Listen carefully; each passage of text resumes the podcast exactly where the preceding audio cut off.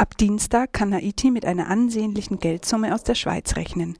Dann tritt ein Gesetz in Kraft, das die Rückgabe rechtswidrig erlangter und deponierter Vermögen möglich macht.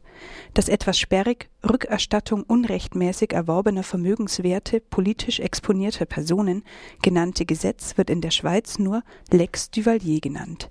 Es soll künftig verhindern, dass ehemalige Potentaten das Schweizer Bankgeheimnis nutzen, um Raubgelder zu verstecken. Sieben Millionen Schweizer Franken, circa 5,4 Millionen Euro, entdeckten haitianische Fahnder vor Jahrzehnten auf helvetischen Konten, die Haitis Ex-Diktator über Tarnfirmen und Stiftungen angelegt hatte. Bei Demonstrationen von russischen Regierungskritikern für das Recht auf Versammlungsfreiheit hat die Polizei Dutzende Teilnehmerinnen festgenommen. Rund 80 Menschen seien bei den Kundgebungen in Moskau und in St. Petersburg am Montagabend festgesetzt worden, meldeten russische Nachrichtenagenturen.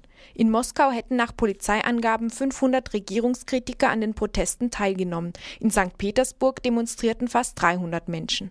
Russische Oppositionsgruppen und Menschenrechtlerinnen organisieren an jedem 31. Tag entsprechend langer Monate öffentliche Proteste, um an Artikel 31 der russischen Verfassung zu erinnern, der das Demonstrationsrecht garantiert. Am heutigen Dienstag beginnt eine einwöchige Periode, in der Sudans Verfassungsgericht Einsprüche gegen das Ergebnis des Referendums zur Unabhängigkeit Südsudans erheben kann. Ab dann kann der souveräne Staat auch Mitgliedschaften in regionalen und internationalen Organisationen beantragen. Fast 99 Prozent der Wählerinnen Südsudans hatten für die Unabhängigkeit gestimmt. Die Unabhängigkeitserklärung ist für den 9. Juli 2011 vorgesehen. Der künftige Landesname, voraussichtlich Republik Südsudan, wird am 14. Februar 2011 bekannt gegeben. Die genauen Grenzen sind noch nicht festgelegt. Währenddessen schränkt die Regierung im Sudan die Pressefreiheit massiv ein. Das berichtet die deutsche Presseagentur. Die Behörden hätten die Zensurbestimmungen verschärft. Außerdem seien die Druckausgaben zweier Tageszeitungen beschlagnahmt worden. Und das, weil Journalisten über Studentenproteste berichtet hatten. Bereits am Sonntag waren mindestens sieben Journalisten vorübergehend festgenommen worden, die über die Demonstrationen berichtet hatten. Mehr als 1500 sudanesische Studierende waren am Sonntag gegen Präsident Omar el-Bashir auf die Straße gegangen. Ein Student wurde dabei von Polizisten zu Tode geprügelt. Außerdem habe die Regierung zwei Universitäten geschlossen. Über soziale Netzwerke wurde am Montag dazu aufgerufen, bei der Beerdigung des jungen Mannes gegen das Vorgehen der Polizei zu protestieren. Außerdem wurde für Donnerstag zu neuen Demonstrationen aufgerufen. Die Proteste richteten sich ursprünglich gegen Preiserhöhungen und die Festnahme des Oppositionspolitikers Hassan al-Turabi. Die Studenten forderten außerdem, Staatschef al-Bashir vom Internationalen Strafgerichtshof in Den Haag aburteilen zu lassen. Gegen Bashir liegen ein Haftbefehl des Haager Gerichts wegen Kriegsverbrechen in der Bürgerkriegsregion Darfur vor. Das SWIFT-Abkommen zwischen der EU und den USA gewährt den Terrorfahndern jenseits des Atlantiks offenbar tiefere Einblicke als bisher bekannt. Die EU-Kommission habe auf Anfrage der Financial Times Deutschland bestätigt, dass die US-Amerikaner auf herkömmliche innereuropäische Standardüberweisungen zugreifen, wenn diese über das System SWIFTnet FIN erfolgen. Auch ein Sprecher des Finanzdienstleisters SWIFT hat dies bestätigt. Das EU-Parlament hatte nach einer Phase des Widerstands im Juli 2010 dem Abkommen zum Finanzdatentransfer in die USA zugestimmt. Es trat am 1. August 2010 in Kraft. Das Hauptargument der Befürworterinnen sei gewesen, dass innereuropäische Überweisungen nicht betroffen waren. Jan Korte von der Linkspartei kommentiert. Entweder haben EU-Kommission und Bundesinnenminister de Maizière die Parlamente bewusst irregeführt oder sie haben keinen blassen Schimmer von dem, was sie tun. Beides muss Konsequenzen haben. Mubaraks Regierung hat alles aufgefahren, um die für heute angekündigten Massendemonstrationen in Ägypten zu verhindern. Das Internet wurde fürs ganze Land komplett gesperrt.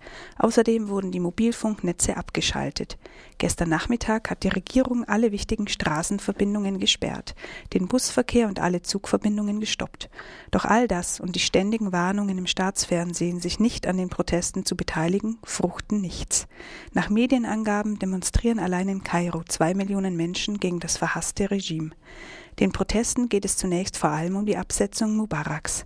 Der Druck auf ihn wird auch durch die wirtschaftliche Krise, Flucht der Investoren, die Börse in Kairo schloss heute erneut, dazu kommen zunehmende Lebensmittel- und Treibstoffknappheit größer. In Wirtschafts- und politischen Zirkeln haben ihn schon viele abgeschrieben.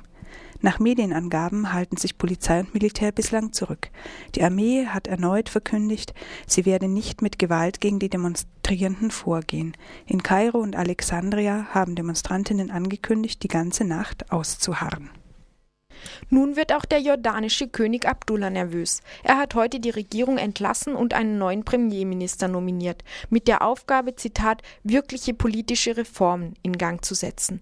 Maruf Bakit, der schon einmal von 2005 bis 2007 Ministerpräsident war, soll schnelle und klare Maßnahmen treffen, um wirkliche Reformen einzuleiten, die unserer Vision von modernen Reformen zugunsten einer Demokratie entsprechen, wird aus dem Brief des Königs zitiert.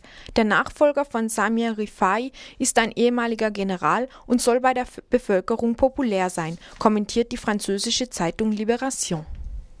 Der Aufruhr in Tunesien und Ägypten ermuntert nun auch die syrische Opposition zum offenen Protest. Das berichtet die Süddeutsche Zeitung. Auf Internetseiten, die von Regimegegnern betrieben werden, werde zu Demonstrationen gegen Unterdrückung und Korruption aufgerufen. Am 5. Februar solle es eine Kundgebung vor dem Parlament in Damaskus geben, die auch Ausdruck der Unterstützung für das ägyptische Volk sein solle, heißt es. Das syrische Volk soll sich vereint gegen die politischen und wirtschaftlichen Verhältnisse zur Wehr setzen.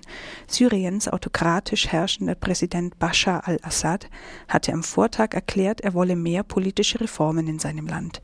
Der Machthaber stützt sich auf die allmächtige Baath-Partei und das Militär. Seit 1963 gilt in Syrien, ähnlich wie seit fast 30 Jahren in Ägypten, ein permanenter Ausnahmezustand. Menschenrechtlerinnen beklagen willkürliche Verhaftungen und Folter.